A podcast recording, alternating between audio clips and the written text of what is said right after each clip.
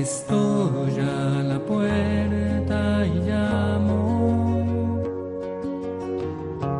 esperando a que me abras. Ábreme que quiero entrar, que estoy a la puerta y llamo.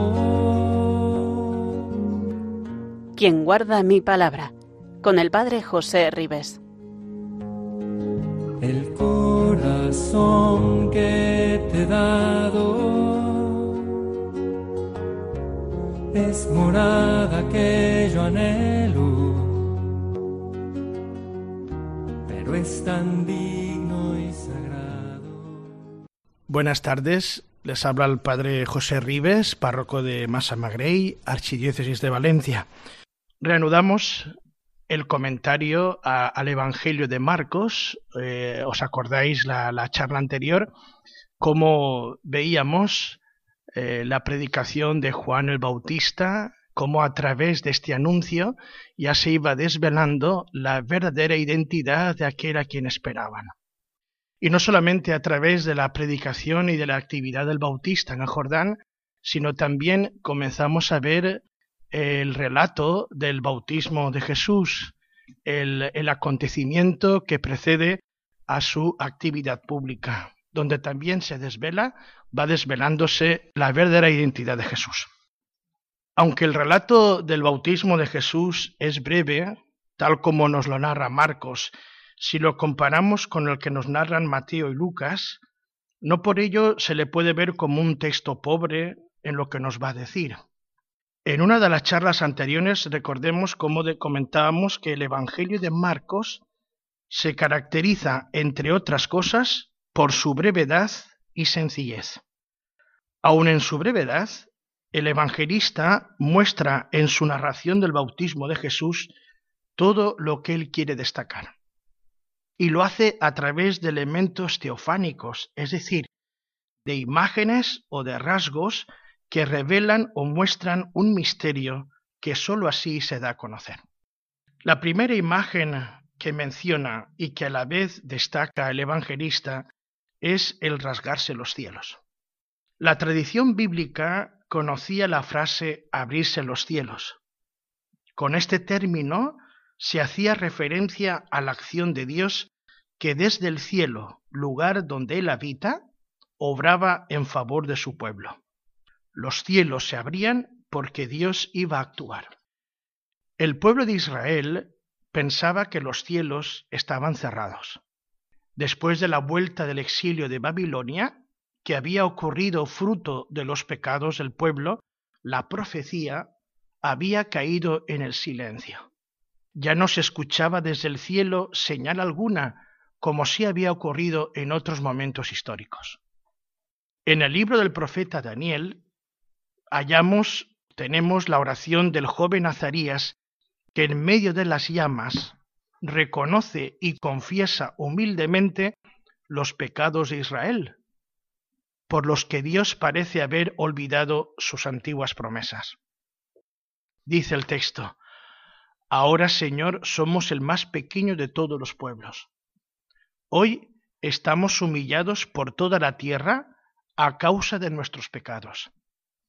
En este momento no tenemos príncipes, ni profetas, ni jefes, ni holocausto, ni sacrificios, ni ofrendas, ni incienso, ni un sitio donde ofrecerte primicias para alcanzar misericordia. Vemos en el texto cómo, a causa de sus pecados, Israel había quedado reducido al más pequeño de todos los pueblos, sin príncipes ni profetas, sin holocausto ni sacrificios, sin templo ni altar donde ofrecer primicias. La humillación no podía ser mayor. Pero al profeta le quedaba un, un medio a través del cual encontrar el rostro de Dios. Ese corazón contrito y ese espíritu humilde que puede ser un sacrificio igual e incluso mejor que el holocausto de carneros y toros. El mismo Isaías, con estas palabras, clamaba a Dios pidiéndole que actuase. Dice Isaías en el capítulo 63, versículo 19, Ojalá rasgases el cielo y descendieses. Volviendo al texto evangélico, se señala que Jesús apenas salió del agua, vio rasgarse el cielo y al Espíritu Santo bajar hacia él como una paloma. Que el Espíritu descienda es de una vital importancia, porque como decíamos antes, se creía que los cielos estaban cerrados y que el Espíritu había dejado de comunicarse después de los tiempos del escriba y sacerdote Esdras. Estamos hablando, hermanos, del siglo V antes de Cristo. Vemos ahora cómo el cielo no se abre, sino que se rasga. Podemos ver ahí cómo se cumple el deseo expresado por el profeta Isaías, que siglos anteriores ya suplicaba a Dios que rasgase el cielo y descendiese. Ante el compromiso asumido conscientemente por Jesús, Dios Padre responde. Mateo y Lucas nos dirán en su narración del bautismo, se abrió el cielo. Sin embargo, Marcos usa esta expresión más fuerte, vio rasgarse el cielo. Y no es casualidad que el evangelista hable en estos términos, porque si contemplamos de manera total su evangelio, veremos cómo el evangelista narra la buena noticia de Jesús entre dos rasgaduras. Ahora vemos cómo en el bautismo se rasgan los cielos y hacia el final del Evangelio cuando nos dice que Jesús muere en la cruz, dice que entonces se rasgó el velo del templo. No vemos ahí, hermanos, una simple casualidad.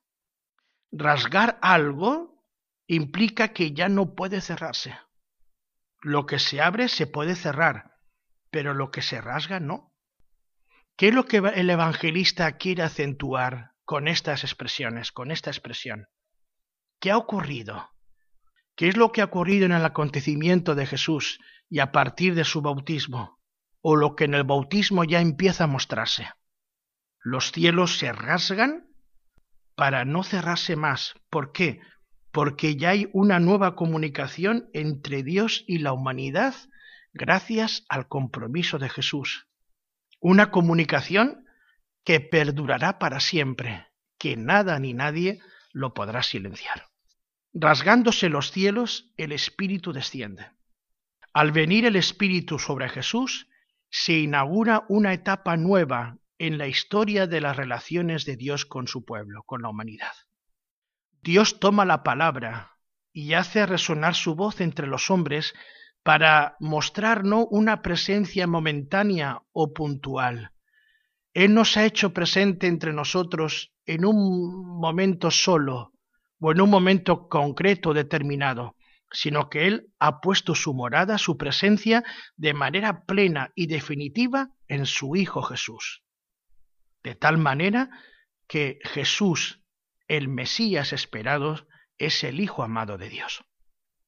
Otro elemento a destacar es la forma como se menciona la acción del Espíritu. Es novedosa la relación del espíritu con la imagen de la paloma. Nos ha dicho el evangelista que el espíritu bajó, descendió como una paloma. El espíritu desciende de unos cielos que se han rasgado de la misma forma que una paloma desciende de su vuelo. Y el espíritu viene a dar testimonio de Jesús. Por tanto, la alegoría está en la forma de descender, no solo en la imagen. El evangelista quiere indicar que el Espíritu está presente en Jesús, el Hijo de Dios, y que actuará con fuerza, sin violencia, distinguiéndose así de personajes como Sansón en el Antiguo Testamento, que veíamos cómo se caracterizaba por su fuerza. ¿Por qué? Porque la paloma es símbolo de no violencia, no amenaza a nadie, no lucha con nadie. Jesús, teniendo la fuerza del Espíritu, no usará nunca la violencia en su vida y en su ministerio. Otro elemento que encontramos, otro elemento teofánico que encontramos en el relato del bautismo de Jesús es la voz del cielo. Se escucha la voz. Es la voz que viene de allá donde está el mismo Dios. Y, la voz que se escucha es la voz de Dios Padre. Aquí, sin nombrar a Dios, habla Dios, que se expresa como un Padre. Y la voz del cielo dice, proclama, Tú eres mi Hijo amado, en ti me complazco. Es curioso, hermanos, que estas palabras nos recuerdan dos textos del Antiguo Testamento, con un sentido muy distinto. El primero es el Salmo 2, que dice, Tú eres mi Hijo, yo te he engendrado hoy. El Salmo 2 hablaba del rey, que en el momento de su entronización recibía por su misión el título de Hijo de Dios, pero por su especial relación con él. Marcos enlaza sus palabras con este salmo para afirmar que en el momento de su bautismo en el Jordán, Jesús no es entronizado como Hijo de Dios al estilo de los reyes davídicos, sino que Jesús es manifestado por Dios como Hijo suyo, como Hijo amado, no en virtud de su misión, sino por su mismo ser. El segundo texto que podemos encontrar de algún modo subyacente en las palabras de, del evangelista es Isaías 42.1, cuando dice, Mirad a mi siervo a quien sostengo, mi elegido en quien me complazco. Es el test, es el, son las palabras que el evangelista ha recogido y ha puesto en la narración. ¿Por qué? porque aludiendo a esta imagen de siervo de Isaías, el evangelista quiere mostrar a Jesús a este mismo siervo, que salvará al pueblo a través de su misión, pero sobre todo a través de su misma persona, de su misma vida. Marcos, al utilizar en el trasfondo estos dos textos del Antiguo Testamento, quiere presentarnos a Jesús no sólo como hijo, sino como siervo, que se entregará a la muerte a través del sufrimiento. Podemos ver enseguida qué lejos queda esto de la concepción que se tenía de la persona del Mesías, en tiempo también de Jesús, donde el Mesías era esperado como un guerrero victorioso, idea que vemos como Jesús corregirá a lo largo de su vida pública. Es importante señalar que la vida pública de Jesús comienza en el testimonio de la voz del cielo, donde aparece la voz del Padre diciendo, Tú eres mi Hijo amado, en ti me complazco. Y se cierra con el testimonio del centurión junto a la cruz. Realmente este hombre era Hijo de Dios. Después de, de la narración del bautismo de Jesús, el evangelista continúa con estas palabras. A continuación, el Espíritu lo empujó al desierto. Se quedó en el desierto cuarenta días, siendo tentado por Satanás. Vivía con las fieras y los ángeles lo servían. Marcos capítulo 1, versículos 12 y 13. Lo primero que llama la atención es que es un relato de tentaciones sin tentaciones donde el evangelista, con la brevedad y la sencillez que le caracteriza, expone el misterio de la persona de Jesús y lo hace a través de estos elementos. El Espíritu lo empuja al desierto. En la tradición bíblica, el Espíritu era el que impulsaba a los jueces y a los profetas a realizar la misión que Dios les encomendaba, bien para salvar al pueblo de sus enemigos, bien para transmitir su palabra. Bueno, pues el evangelista recoge esta misma expresión, pero referida a Jesús. Es el mismo espíritu el que empuja a Jesús al desierto. Segundo elemento que encontramos en el relato, el desierto. Lo empuja al desierto. ¿Por qué? Porque el desierto es el lugar ideal del encuentro del hombre con Dios. Si nosotros, por ejemplo, vamos a, a, los profetas, encontramos algunos profetas que aluden al desierto como lugar donde se da ese encuentro entre Dios y su pueblo. Si nosotros, por ejemplo, vamos al profeta Oseas, podemos escuchar a Dios que dice, por eso yo la llevaré al desierto, le hablaré al corazón. El desierto es el lugar previsto por Dios para encontrarse con su pueblo amado, para ver si volviendo a este lugar el pueblo reconoce a Dios como su Dios y el pueblo se vuelve a Él como Dios espera.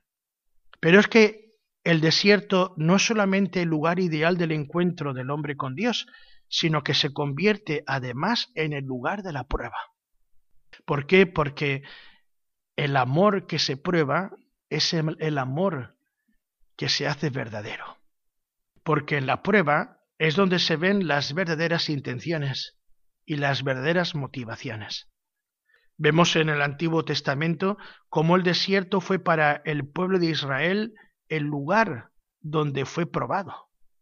Israel, cuando salió de Egipto camino de la tierra prometida, fue dirigido por Dios a través del desierto, y allí fue probado para ver si era fiel.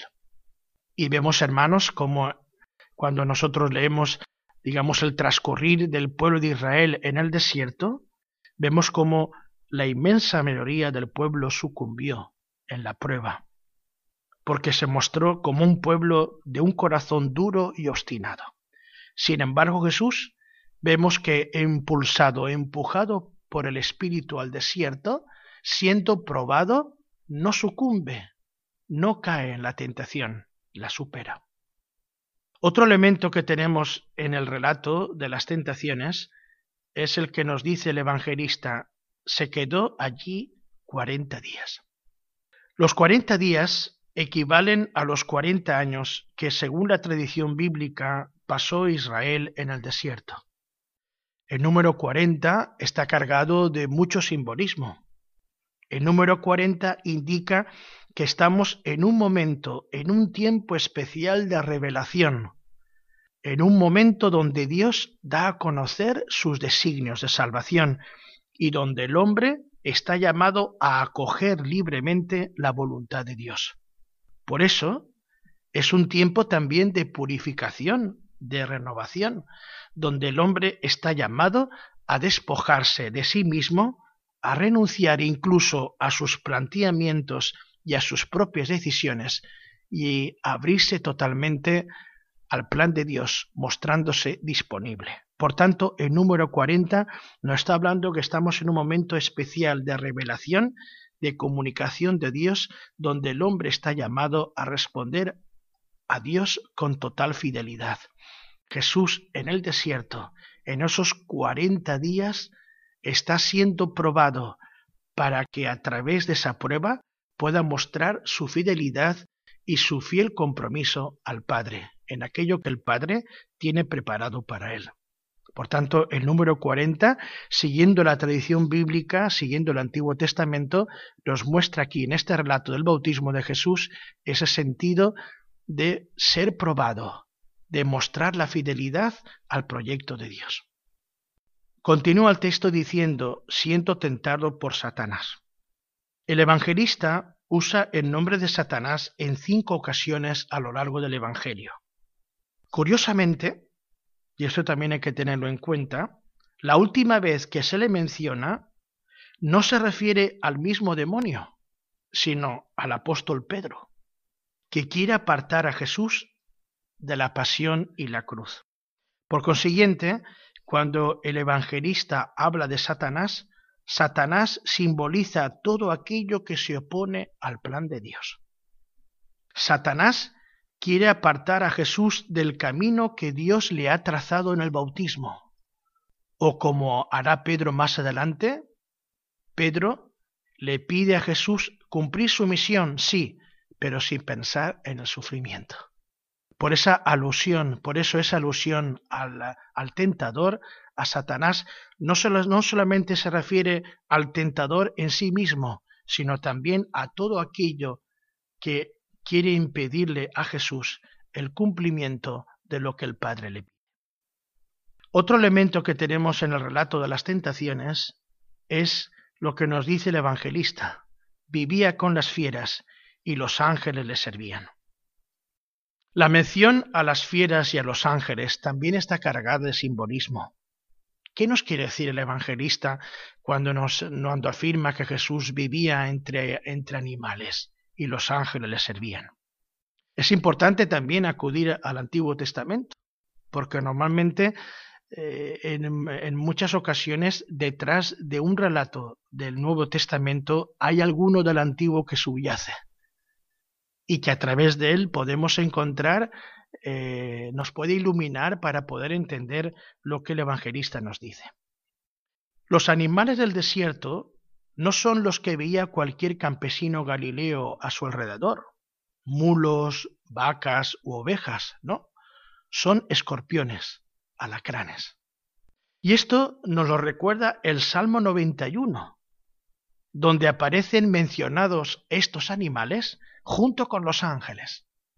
Qué curioso que al narrarnos el evangelista de esta manera y al terminar de esta manera el relato de las tentaciones de Jesús, podemos ver cómo hay un texto del Antiguo Testamento que puede subyacer en el relato que el evangelista nos muestra. Si nosotros vamos al Salmo 91, encontramos este texto. A sus ángeles ha dado órdenes para que te guarden en sus caminos te llevarán en, tus, en sus palmas, para que tu pie no tropiece en la piedra. Caminarás sobre áspides y víboras. ¿eh? Ahí tenemos la alusión. Pisotearás leones y dragones.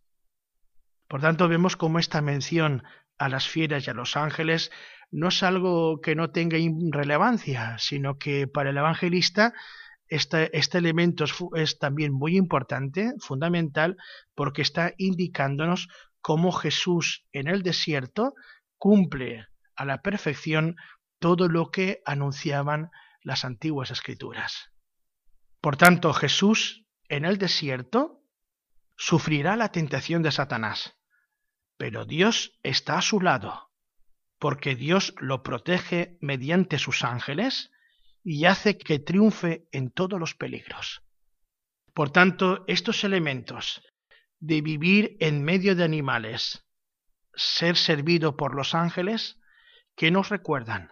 Nos recuerdan el relato de Adán en el paraíso, tal como se contaba en las tradiciones rabínicas. De este modo, Marcos presenta a Jesús como el nuevo Adán, que a diferencia del primero, no sucumbe a la tentación, sino que la supera esta, esta comparación de Jesús como el nuevo Adán, que no sucumbe a la tentación, no cae en ella, sino que al pasar por ella la puede vencer y de hecho la vence. Os recordamos que Radio María se sostiene únicamente con donativos de sus oyentes. Si queremos que siga adelante y que podáis seguir escuchando programas como este, necesitamos la ayuda de todos. Vamos a escuchar unas palabras que nos lo recuerdan.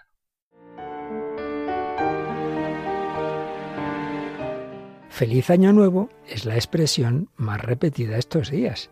Nosotros también la decimos, pero la acompañamos con la oración, pidiendo al Señor que conceda a todos los hombres sus mejores bendiciones y con el recuerdo de las palabras de Cristo, mayor felicidad hay en dar que en recibir.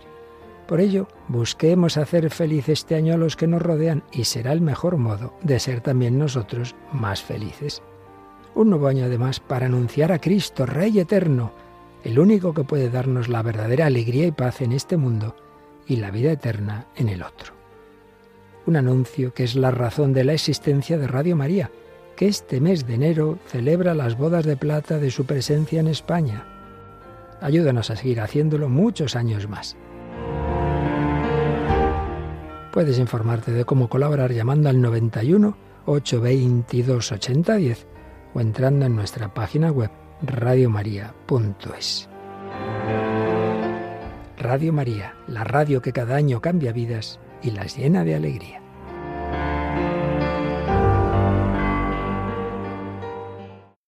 Terminado el prólogo del Evangelio de Marcos, se inicia ahora la primera parte que comienza con el resumen de la predicación inaugural de Jesús y que terminará con la confesión de Pedro. Jesús ha sido presentado por la voz de Juan en el desierto y por la voz que ha venido del cielo en su bautismo, por Dios Padre. Ahora le toca al mismo Jesús presentarse él personalmente en el mundo. Y el evangelista presenta con la brevedad que le caracteriza un resumen de la predicación inaugural de Jesús, y lo hace con estas palabras. Después de que Juan fue entregado, Jesús se marchó a Galilea a proclamar el Evangelio de Dios.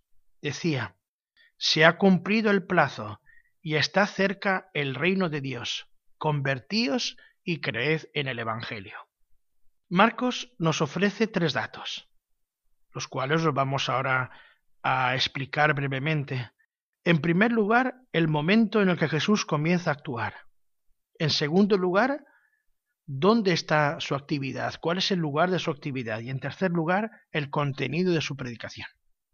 Veamos el primer dato, el primer elemento, el momento en que Jesús comienza a actuar. Dice él, cuando después de que Juan fue entregado, la desaparición de Juan le muestra a Jesús el momento de su misión. Dios Padre le está señalando a Jesús a través de este hecho que debe empezar ya, que es su momento. En el momento en que desaparece Juan, empieza él. ¿Qué ha hecho Jesús en el desierto hasta entonces? Marcos no nos informa de ello. Lo único que sugiere el texto es que el mensajero, el precursor, desaparece y Jesús comienza su actividad. El segundo dato que el evangelista nos presenta es el lugar de su actividad. El lugar geográfico en el que Jesús inaugura su presentación es Galilea, una región hasta entonces insignificante y sin relieve. A diferencia del Bautista, Jesús no se instala en un lugar concreto, esperando que la gente fuera él a su encuentro. No, él se dedica a recorrer los pueblos y aldeas de Galilea. Recordemos, según Flavio Josefo, que en Galilea habían 204 pueblos. Galilea era una región de 70 kilómetros de largo por 40 de ancho, con desniveles que iban desde los 300 metros a los 1200 metros. En tiempos de Jesús era una zona rica, importante, como afirma el mismo Flavio Josefo en su libro Guerras Judías. Dice Flavio Josefo, este país, refiriéndose a Galilea, es muy fértil, tiene abundantes pastos y tal variedad de árboles que incluso la persona que no le gustara la, agricultura se sentiría atraída a trabajarla por estas ventajas. Testimonio de Flavio Josefo. Pues bien, en Galilea se moverá Jesús. Podemos imaginarlo solo, siempre lo imaginamos acompañado de sus discípulos, subiendo cuestas, bajando al lago, recorriendo las aldeas de la orilla, deteniéndose a hablar con la gente.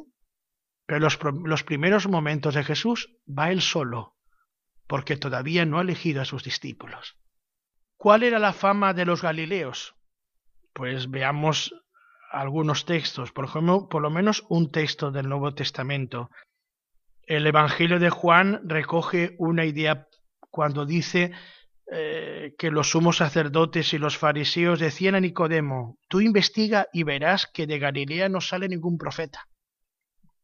Y es verdad que los judíos de Judá y Jerusalén no estimaban mucho a los galileos. Comentaba un rabino orgulloso, decía, si alguien quiere enriquecerse, que vaya al norte, es decir, a Galilea. Pero si alguien quiere ser sabio, que venga al sur, a Judea. Esa era la fama que tenía eh, Galilea y los galileos. El tercer elemento que encontramos es el contenido del mensaje de Jesús. ¿Qué decía Jesús a esa gente, campesinos de las montañas y pescadores del lago? Su mensaje lo resume Marcos en un anuncio. Se ha cumplido el tiempo, está cerca el reino de Dios. Y a una invitación, convertíos y creed en el Evangelio. Este anuncio de Jesús encaja en la mentalidad judía, que estaba deseosa de que llegaran los tiempos esperados que llegara ya el tiempo mesiánico. Para los judíos del tiempo de Jesús era muy importante calcular el momento en que irrumpiría ese reinado y qué señales lo anunciarían. Jesús no habla del momento concreto ni de las señales. Él solamente hace oír su voz, apareciendo no como una voz más, sino como aquel a quien esperan, aquel que hace presente el tiempo de salvación, aquel en quien el esperado reino de Dios comienza a ser realidad. Y el evangelista nos presenta el contenido de ese grito inaugural de la predicación, de la primera predicación de Jesús. Jesús dice, se ha cumplido el tiempo. Está indicando que ha llegado ya la hora, el momento, la oportunidad marcada y establecida por Dios para obrar su salvación. No es un, momento cualquiera, sino es el momento definitivo que hay que aprovechar, porque no vendrá otro igual. Se ha cumplido ya el tiempo señalado por Dios, y ese momento hay que aprovecharlo. ¿Por qué? Porque está cerca el reino de Dios, el segundo elemento. No es la primera vez que ese término aparece, pues es una expresión que ya hunde sus raíces en el Antiguo Testamento y en el judaísmo. La expresión reino de Dios compendiaba todo lo que Israel esperaba de los tiempos mesiánicos, de los tiempos que esperaban. Y en labios de Jesús ese término adquiere un significado concreto y preciso. Con este término Jesús está diciendo que la acción salvadora y soberana de Dios ya está aquí. Dios ha venido a cumplir lo prometido, aquello que solamente acogerán los que le esperan, los que le escuchan y los que lo aceptan. El reino de Dios ya está cerca, ya ha llegado, y depende del hombre aceptarlo o rechazarlo. El tercer elemento que encontramos en la predicación inaugural de Jesús es la vinculación que hace él ese anuncio a la conversión. Convertíos y creed en la buena noticia. Esta llamada a la conversión era típica de los profetas, y seguro que no extrañaría a ninguno de los que oyeran a Jesús. La palabra conversión, convertíos, significaba que había que tomar otra dirección, que había que cambiar de rumbo. No podía, no podía uno quedarse donde está y como está, sino que uno debía esforzarse por llegar a ser lo que uno debía ser. Y en el contexto de la predicación de Jesús, esto equivalía a decir, dejad que Dios sea Dios, reconocer a Dios como aquel que todo lo llena, aquel que lo hace todo posible, aquel que todo lo dirige. Por tanto, ante esa intervención plena y definitiva de Dios, lo que había que hacer es creer, aceptar, a escuchar, a tener esa buena voluntad para abandonarse al poder de Dios con una confianza plena en Él. Por tanto, la, la predicación inaugural de Jesús es bien clara. Se ha cumplido ya el tiempo que Dios había señalado y había anunciado en los antiguos momentos, en los, en los profetas. Ese tiempo llegado ha irrumpido con fuerza el designio salvador de Dios y es vital que el hombre pueda abrirse a ese plan de Dios aceptándolo. ¿Quién se abrirá? Aquel que con humildad, con sencillez lo escuche y lo acepte. Por tanto, tenemos ahí las dos grandes actitudes que Jesús va a pedir de toda aquella gente que le escuchaba, tanto los campesinos del pueblo como muchos pescadores del, del lago. De ahí que inmediatamente el evangelista Después de presentarnos el grito inaugural de Jesús, su contenido, inmediatamente el evangelista va a narrar el llamamiento de los primeros cuatro discípulos de Jesús. Leamos el texto de la llamada en primer lugar de Simón y de Andrés, y después pasaremos a la llamada de los otros dos hermanos, Santiago y Juan.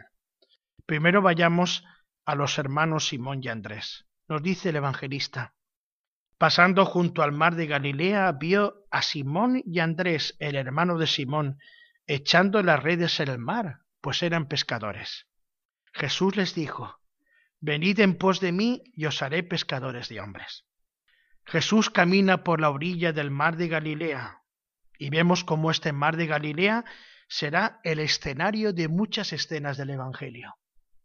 Este acto fundamental de la vida de Jesús lo cuenta Marcos como la cosa más normal del mundo. Jesús paseando por la orilla. Paseando por la orilla del mar ve a dos muchachos. Se supone que la mirada de Jesús no es una mirada rápida y superficial, como la que solemos hacer las personas cuando vamos por la calle y nos cruzamos con muchas personas, y no, no es una mirada eh, profunda. No solemos así mirar las personas. La mirada de Jesús sí que es una mirada profunda. ¿Por qué? Porque es la mirada del que busca seguidores. Es la mirada del que intuye el interior de la persona. Es la mirada que busca aquel que quiere encontrar. Paseando junto al lago, Jesús mira y contempla a dos muchachos, que son hermanos, el evangelista nos dice cómo se llaman Simón y Andrés. Queda claro, hermanos, quién es quién va a ser el primer discípulo llamado por Jesús. Pedro, Simón, que terminará siendo el más importante. Y nos dice el evangelista que están en la orilla, están echando la red en el mar, están en la orilla tirando el esparabel. que era, que él era esparabel? Esa red pequeña que se lanzaba al mar con la mano. Estos dos hermanos, cuando Jesús pasa por allí, están lanzando esa red pequeña que lanzaban al mar con la mano para poder pescar. Jesús no les invita a seguirlo, se lo ordena. Venid conmigo, venid en pos de mí. Y les da una nueva profesión, seréis pescadores de hombres. Es curiosa la orden de seguirlo, porque esta orden carece de paralelo eh, eh, en los grandes profetas. Por ejemplo, sabemos, hermanos, que Isaías, que Jeremías, que Ezequiel tuvieron discípulos, pero que sepamos, a ninguno de ellos le ordenaron. A ninguno de ellos le dijeron, vente conmigo. ¿eh? Les apremiaron, les mandaron, ¿no? A lo sumo, podríamos mm, encontrar el caso de Elías, que cuando echa su manto sobre Eliseo, le está pidiendo que le siga, le está dando a entender que lo siga. Pero hay una diferencia esencial entre ese texto y el de, y el de Jesús, porque si bien Elías llama a Eliseo porque Dios se lo ha ordenado, Jesús llama a los discípulos por propia iniciativa, por propia voluntad. También encontramos, hermanos, en este, en este detalle una gran diferencia al modo de actuar de Jesús y los rabinos. Porque si nosotros contemplamos este texto, como Jesús va llamando a estos primeros discípulos que son pescadores, Jesús manifiesta que no se propone actuar como un simple rabino o maestro de su tiempo, porque en tiempos de Jesús no eran los maestros los que elegían a los discípulos, eran los discípulos los que elegían al maestro. Ordinariamente, los judíos, al escuchar a un rabí, se unían a él y se convertían en sus discípulos. En el caso de Jesús, no es así, es él el quien libre y personalmente llama. No son los discípulos quienes eligen a Jesús, como era el caso frecuente de los rabinos de su tiempo. Eran los discípulos los que escuchando a un rabino se dejaban, eran interpelados por él, eran seducidos por su mensaje y le seguían. No, aquí no. No son Simón y Andrés o Santiago y Juan los que buscan a Jesús. Es Él el que los busca, el que Él es el que toma la iniciativa y el que les llama a ser sus colaboradores y los que serán herederos de su misión. Es un detalle muy a tener en cuenta.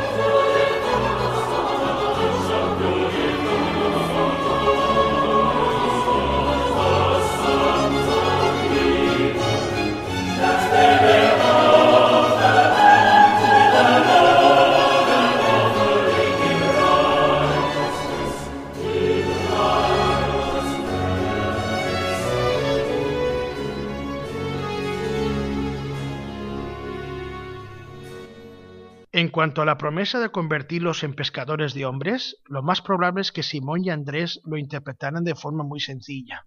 Pero el evangelista tiene ante él seguramente un texto del Antiguo Testamento que podría aclarar el sentido de pescadores de hombres. Hay un texto en el Antiguo Testamento, en concreto en el libro de Jeremías, Jeremías 16, 16, donde Dios promete reunir a todos los israelitas de los lugares donde dispersó, los promete reunir junto a él para hacerlos volver a la tierra. Y lo dice con ese término. Oráculo del Señor, enviaré muchos pescadores a pescarlos. Es el único texto en el Antiguo Testamento donde aparece esta imagen del pescador y de la pesca para hacer referencia al gran proyecto que tiene Dios de volver a reunir a los dispersos en la tierra unidos. Los dispersos volverán y serán un pueblo. Puede ser que el evangelista pudiera tener detrás de esta expresión este texto del Antiguo Testamento que podría explicar perfectamente cuál será la misión de estos a los que Jesús ha comenzado a llamar. En cualquier caso, inmediatamente dejaron las redes y lo siguieron. A continuación, el evangelista nos narra el llamamiento de Santiago y Juan. Inmediatamente dejaron las redes y lo siguieron. Un poco más adelante vio a Santiago el Cebedeo y a su hermano Juan, que estaban en la barca repasando las redes. A continuación los llamó, dejaron a su padre Cebedeo en la barca con los jornaleros y se marcharon en pos de Jesús. A Santiago y Juan los encuentra Jesús también en la orilla, dentro de la barca con su padre Cebedeo, remendando o preparando sus redes. En este caso, se trataría de la red de trasmayo, para la que se requiere un bote de unos cinco o seis metros y al menos cuatro o cinco personas. A ellos no les habla de convertirse en pescadores de hombres, pero los siguen dejando a su padre Zebedeo en la barca con los jornaleros. Quien conoce la historia de Elías y a Eliseo advierte inmediatamente la diferencia. Cuando Elías llama a Eliseo, éste pide permiso para despedirse de sus padres y organiza un gran banquete. Elías se lo permite con tal de que vuelva, no hay prisa. Pero en el caso de Santiago y Juan, Jesús llama, y cuando llama Jesús, no cabe dilación ni despedida, se deja todo de inmediato.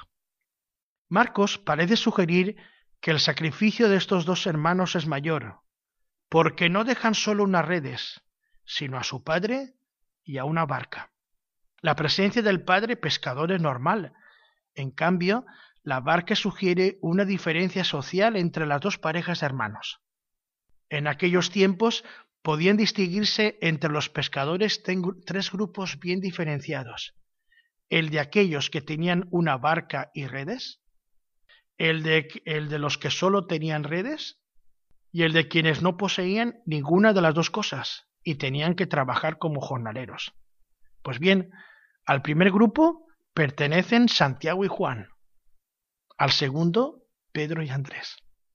En los dos casos, independientemente de la posición económica de todos, lo que importa es que Jesús les llama y que ellos lo dejan de inmediato todo y le siguen. Si bien la iniciativa viene totalmente de Jesús, la correspondencia de ellos es inmediata, generosa. Lo dejan todo, familia y seguridad económica, y lo dejan todo por Jesús y por su anuncio. El evangelista va a lo esencial.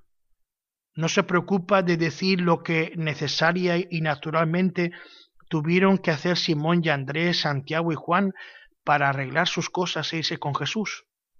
Al evangelista no, no quiere destacar lo que tuvieron que hacer eh, estos dos parejas de hermanos a la hora de irse con Jesús, cómo lo hicieron, de qué manera, qué dejaron, no. Al evangelista lo que le interesa afirmar es que escucharon al maestro y dejándolo todo lo siguieron. ¿Por qué?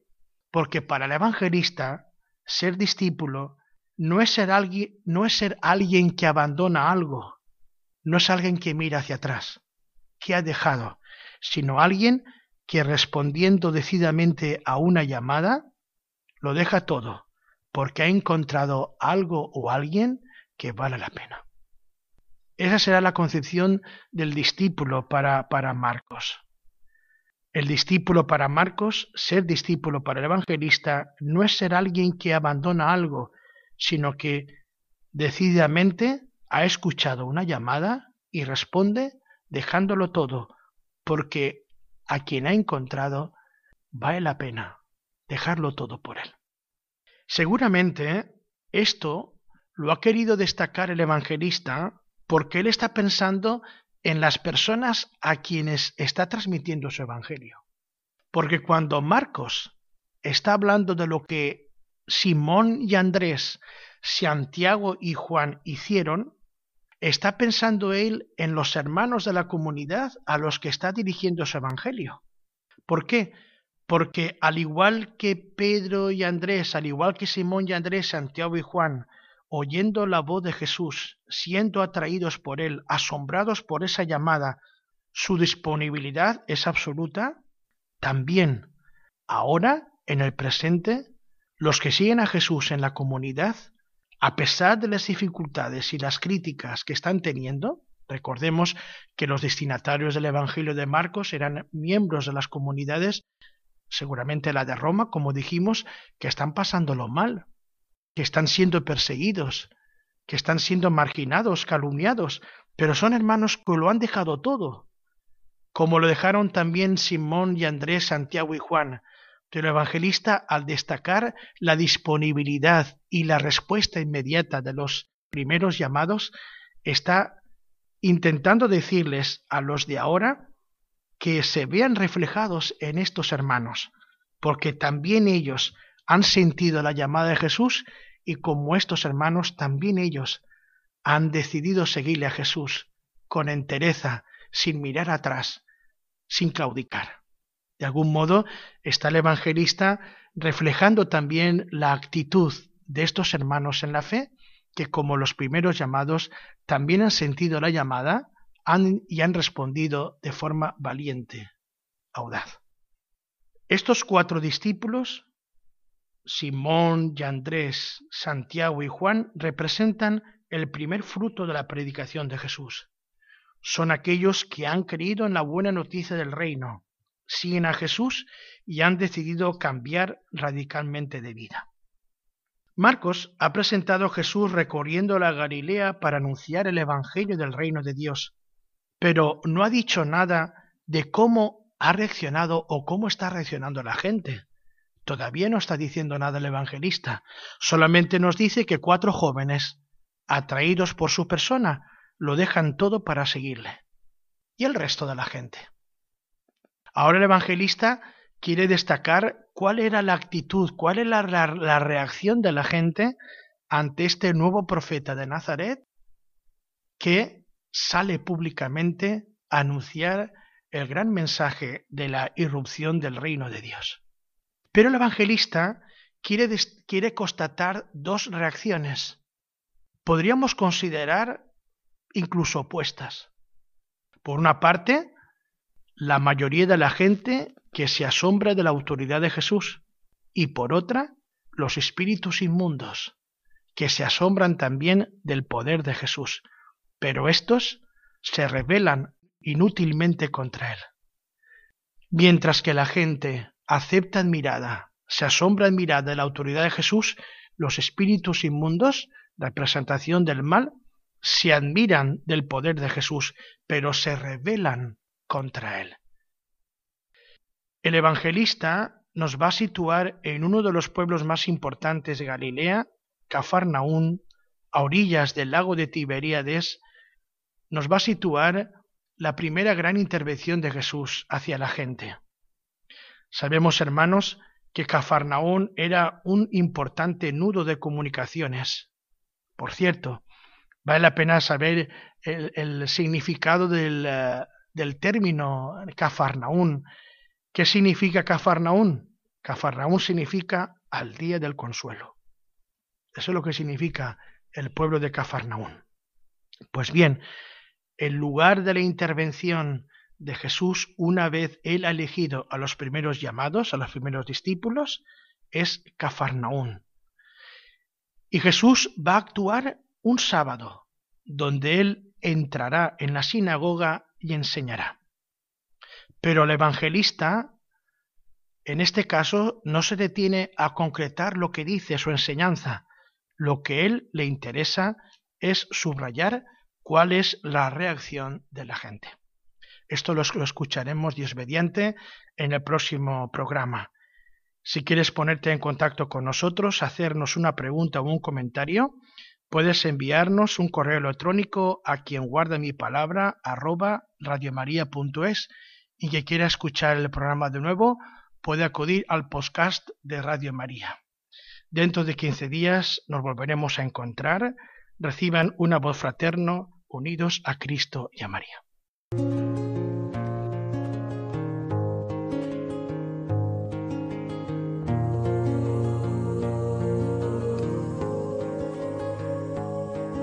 Estoy